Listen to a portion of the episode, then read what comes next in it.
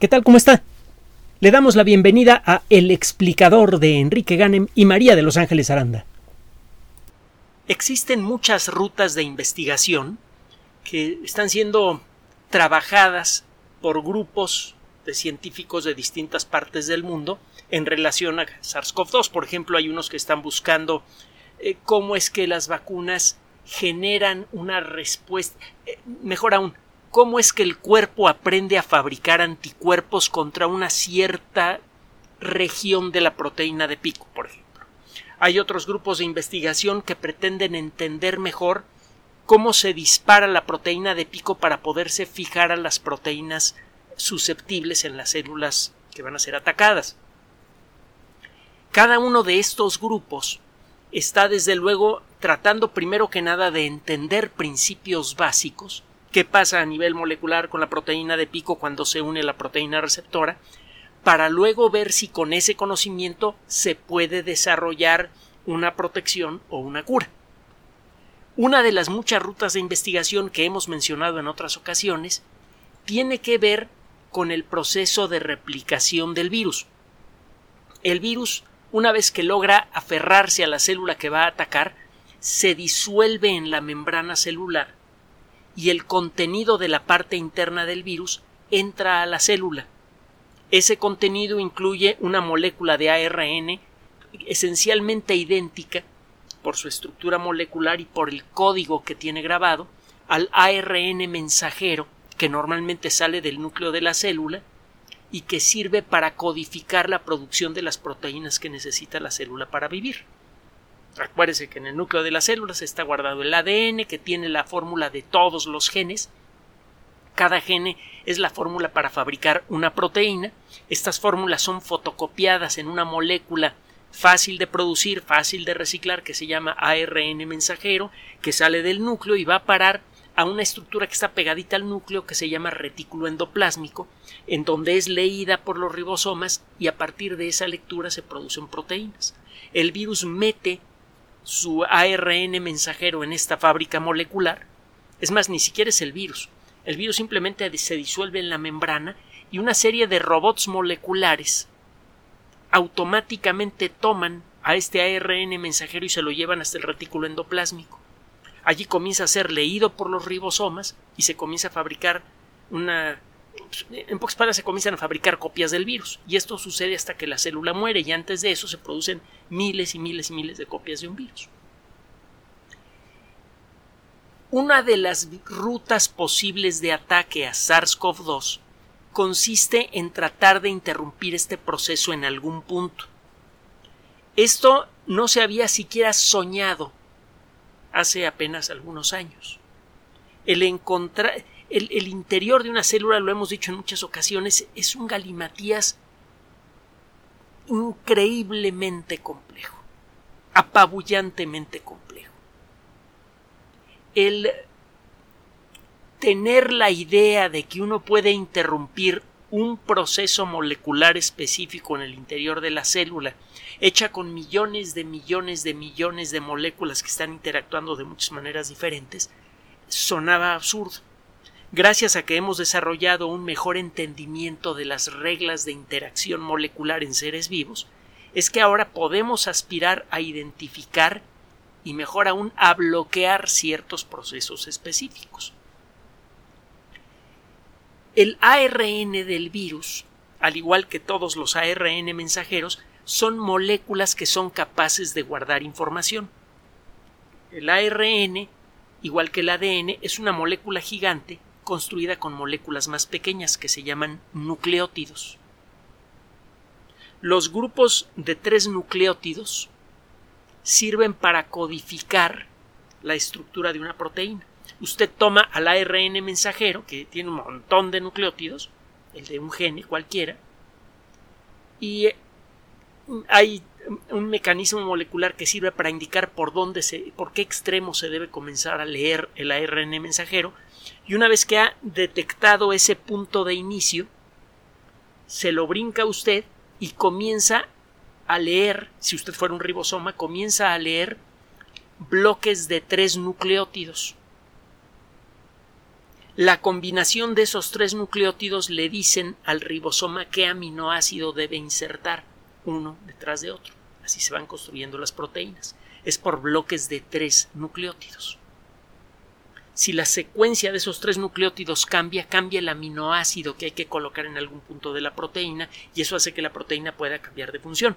Eh, eh, ya entendemos cómo funcionan las mutaciones a nivel molecular con bastante detalle. Esto lo sabemos desde hace años. Pero bueno, en la fábrica molecular de, una célula infectada hay ARN de, eh, mensajero que viene del núcleo y hay ARN del virus. Según avanza la infección, se van haciendo más y más copias del ARN mensajero del virus y además hay algunos mecanismos moleculares que inhiben la producción del ARN mensajero de la célula. Al cabo de poco tiempo, las fábricas moleculares de proteínas, los eh, retículos endoplásmicos de las células atacadas, están dedicadas al 100% a producir proteínas de virus, proteínas de virus. No producen proteínas que necesita la célula para vivir y eso empieza a hacer que la célula se degrade. Bueno, el caso es que, en principio, a pesar de que la estructura química básica de todos los ARN, mensajeros es la misma, la, la información grabada en el ARN del virus es diferente a la información de cualquier ARN que pueda producir la célula. Entonces, si usted en principio pudiera detectar un ARN que tiene una cierta formulación, una cierta combinación de nucleótidos, usted podría decir, ah, mira, eh, de todos estos millones de moléculas de ARN mensajero que hay por aquí, esta es de virus y hay que bloquearla. Si eso suena muy bien, pues con eso usted impediría que una célula ya atacada se convierta en una fábrica de virus. En una de esas hasta la célula podría llegar a recuperarse del ataque porque al cabo de un tiempo el ARN mensajero se degrada. Si usted tiene bloqueado al ARN del virus el tiempo suficiente, esa molécula se empieza a romper y ya no puede servir para fabricar copias del virus, ya no, ya no sirve para codificar cómo fabricar copias del virus. Sí, bueno, pues, está muy padre, qué, qué, qué bonita idea, cómo demonios la hacemos funcionar. Bueno, Todavía no funciona, pero se acaba de dar un paso muy importante en la Universidad Goethe, en Alemania. Un grupo de investigación, principalmente alemán, acaba de publicar un trabajo en una revista de extraordinario prestigio en el mundo de la química, el Angewandte Chemie, que es algo así como química de avanzada o química de frontera. Hay una edición internacional del Angewandte Chemie y eh, en esa edición internacional, este grupo de investigación logró identificar segmentos específicos de ARN mensajero de virus adentro de una célula infectada y lo mejor aún es que logró hacer que se le pegaran de manera muy específica pequeñas moléculas a este ARN mensajero. Ahorita le voy a decir porque eso es muy emocionante. Una, proteína, una molécula grande, un ácido nucleico como el ARN eh, del virus, necesita estar completamente libre para poder ser leído y convertido en proteínas. Literalmente el ribosoma se aferra al ARN mensajero y comienza a caminar por él y lo va leyendo. Si usted le pone un estorbo al ribosoma, por ejemplo, si logra pegar una molécula pequeña en algún rincón de esta cadena larga, que es el ARN del virus, el ribosoma se detiene. Está empezando a construir las proteínas del virus, pero se detiene en, en algún punto de la lectura. Y el caso es que solamente puede usted construir una copia del virus si logra leer, si usted es ribosoma y logra leer toda la molécula de ARN del virus. Si se detiene en algún punto, el pedacito de proteína que logró construir no sirve de nada. Entonces, si usted lograra pegarle de manera muy específica nada más al ARN del virus, una pequeña molécula, pero que se aferre muy bien a ese rincón del ARN, podría usted bloquear el proceso de replicación del virus. Ahora hay que ser muy cuidadoso porque si esa molécula se le pega a cualquier ARN, podría bloquear los ARN mensajeros legítimos de la célula y la célula se moriría al cabo de poco tiempo porque no podría fabricar las proteínas que necesita para vivir. Pero si usted bloquea únicamente al ARN del virus, ya la hizo. Ese ARN, como le dije, al cabo de un tiempo se degrada solito. Y si la molécula que usted diseñó solamente se le va a pegar al ARN del virus y no a otros ARNs, a la célula no le va a pasar nada. ¿Cómo puede usted fabricar una sustancia que de manera muy específica se le pegue al ARN del virus? Bueno, estudie usted el ARN del virus a nivel genético, estudie usted la secuencia de información genética que está grabada en ese ARN, en ese ARN la secuencia de nucleótidos, y compara usted eso con las secuencias de nucleótidos conocidos de las células humanas, porque ya tenemos eh, una, eh, una primera aproximación buena a lo que es el genoma humano completo. Entonces usted puede decir, mira, cualquier ARN mensajero que en este rincón tenga tal estructura, tenga tal secuencia de, de nucleótidos, es de virus no puede ser de seres humanos, porque no hay un ser humano que tenga en sus ARNs mensajeros esta secuencia de información. Los ARN mensajeros se parecen un poco a cintas magnéticas, a, audiocassettes. Todos los audiocassettes se ven iguales. Solo que los audiocassettes que legítimamente utiliza la célula para mandar instrucciones a los al retículo endoplásmico para la fabricación de proteínas siempre están en español. Y el virus utiliza un cassette, un audiocassette que se ve igualito a los audiocassettes legítimos de la célula, solo que la información que tiene grabada viene, qué sé yo, en arameo. Entonces, si usted logra fabricar proteínas que se le peguen a las cintas magnéticas que están escritas en arameo, las va a bloquear pero no a las que están escritas, a las que están grabadas en español, bueno, en castellano. Eso es lo que ya consiguieron de manera experimental los investigadores de este equipo, coordinado por un doctor Harald Schwalbe. Schwalbe me parece que significa algo así como golondrino, un apellido eh, alegre para una noticia alegre. Resulta que lo que hicieron fue buscarse eh, moléculas fáciles de conseguir o fáciles de fabricar en laboratorio que se sabe que se le pegan al ARN. Estas moléculas se pegan en secuencias específicas de ARN. Si usted encuentra una cierta, un, bloque de información de cierta forma, allí se pega el ARN mensajero. En el ejemplo que estábamos utilizando es como eh, desarrollar mm, bolas de pegamento, pero que nada más se van a pegar en, las, en los audiocassettes, en la parte de la cinta en donde se diga la palabra mañana en arameo. O qué tal como estás en arameo. Cualquier cinta magnética que tenga esas palabras en arameo va a quedar bloqueada porque estas moléculas van a estar tocando continuamente a las cintas y cuando detecten el patrón de manchas magnéticas que se corresponden con la palabra o, la, o palabras clave en arameo, se pegan y ya no se mueven de allí. Eso es lo que se consigue con esto.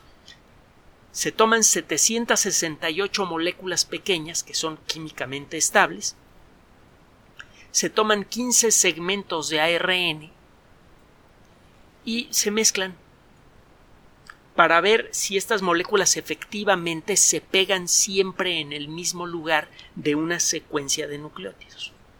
De estas 768 moléculas, la mayoría, 9 de cada 10 aproximadamente, no, no, no sirvieron de mucho.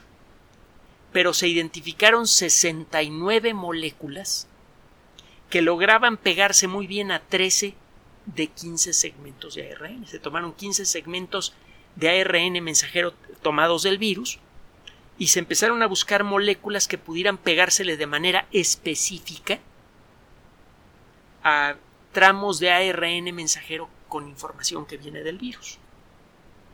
Se encontraron 69 moléculas que se le pegan a 13 de esos 15 segmentos. Esto significa lo siguiente. Primero, es posible fabricar sustancias que se pegan en, aquellos ARN mensajeros que tengan un cierto código grabado. No se le van a pegar a cualquier ARN mensajero, sino nada más a los ARN mensajeros que tengan un cierto código grabado. Si usted logra identificar a ese código como perteneciente exclusivamente a SARS-CoV-2, usted puede entonces hacer un medicamento que se mete dentro de las células y que no afecta a ninguna molécula de la célula excepto a los ARN mensajeros que tengan ese código.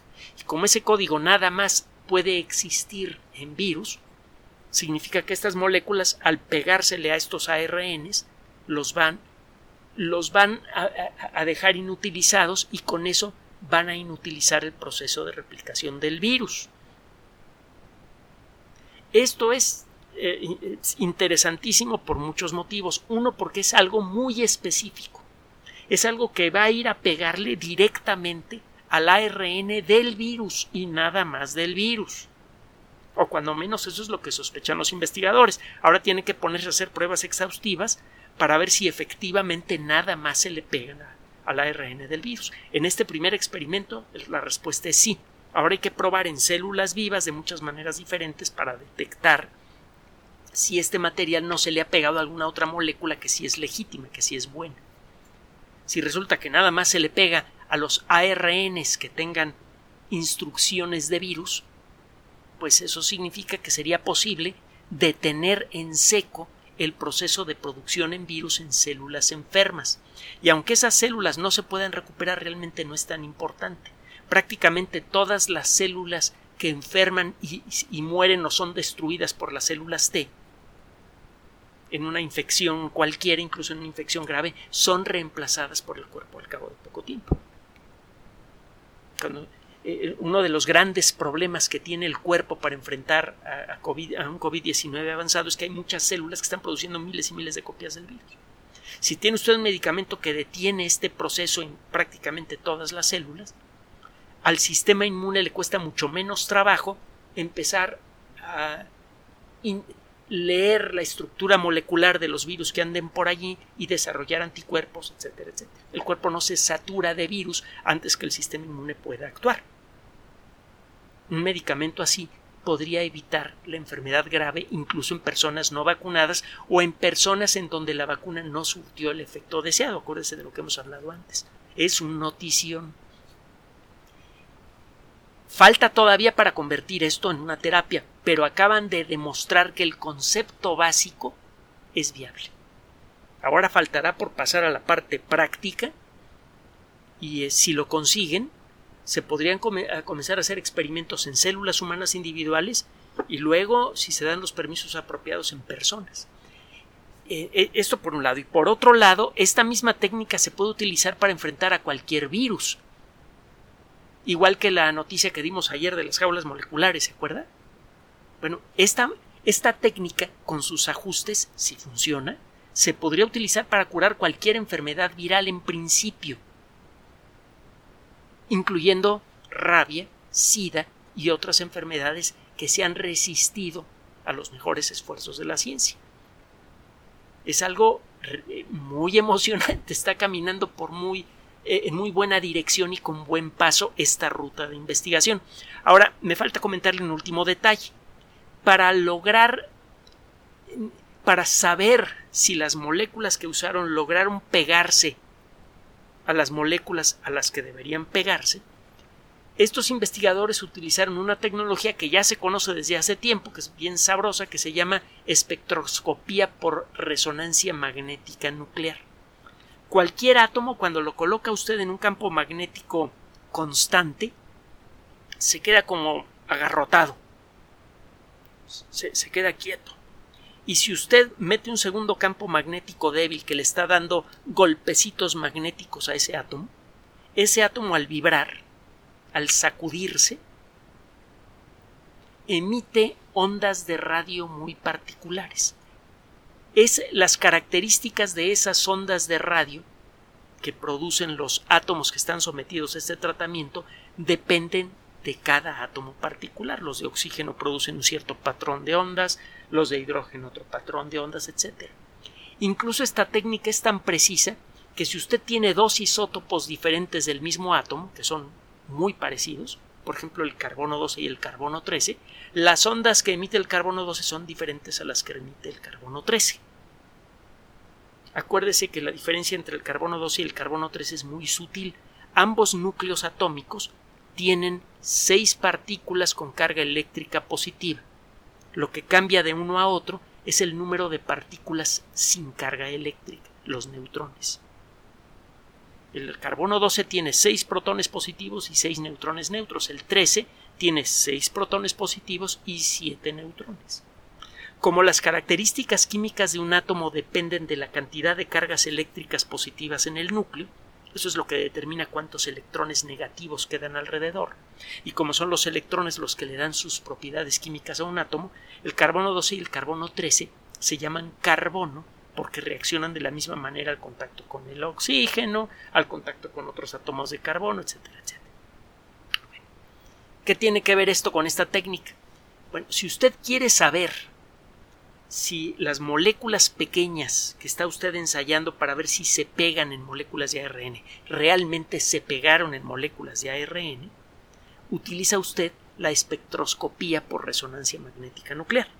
Usted permite que las mete digo figurativamente hablando, es un poquito más elaborado el rollo, pero mete usted en un frasquito el los segmentos pequeños de ARN de virus y alguna de las 768 moléculas que se probaron, habría que hacerlo eh, eh, un frasquito por sustancia, se necesitarían 768 frasquitos.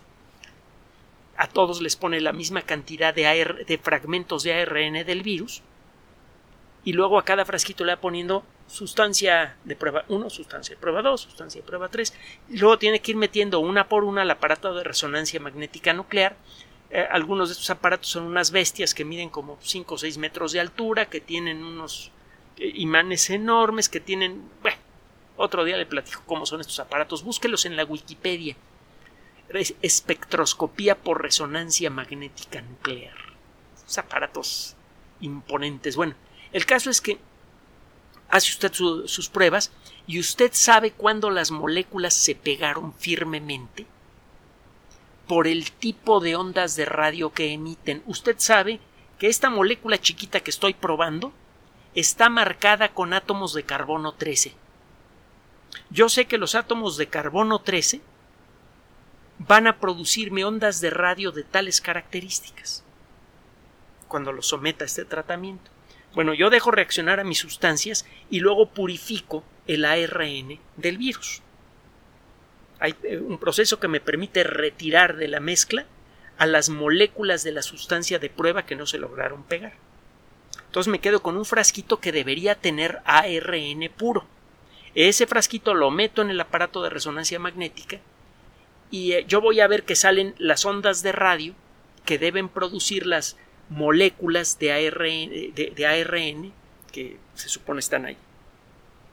Pero si además detecto las ondas de radio peculiares al carbono 13, y como he tenido cuidado de fabricar mi ARN sin carbono 13, si después de todo este proceso de purificación yo creo tener ARN puro y ese ARN dentro de la máquina me genera señales de carbono 13, significa que ese ARN tiene pegada una molécula con carbono 13, como la molécula que la única molécula que puede haber en el frasco con carbono 13 es la que yo estoy utilizando para hacer mis pruebas, eso significa que esa sustancia se le pega al ARN.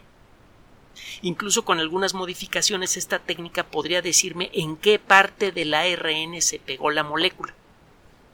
Y si resulta que siempre se está pegando en la misma región del ARN, entonces yo ya puedo empezar a soñar con fabricar un medicamento que se pega en regiones muy específicas del ARN. si e, esta molécula podría tocar un ARN humano y no pasa nada, tocar otro ARN humano y no pasa nada. Cuando toca un ARN que tiene fórmula para proteínas de virus, ¡pum! ahí se pega. Y por el solo hecho de hacerlo lo vuelve inútil.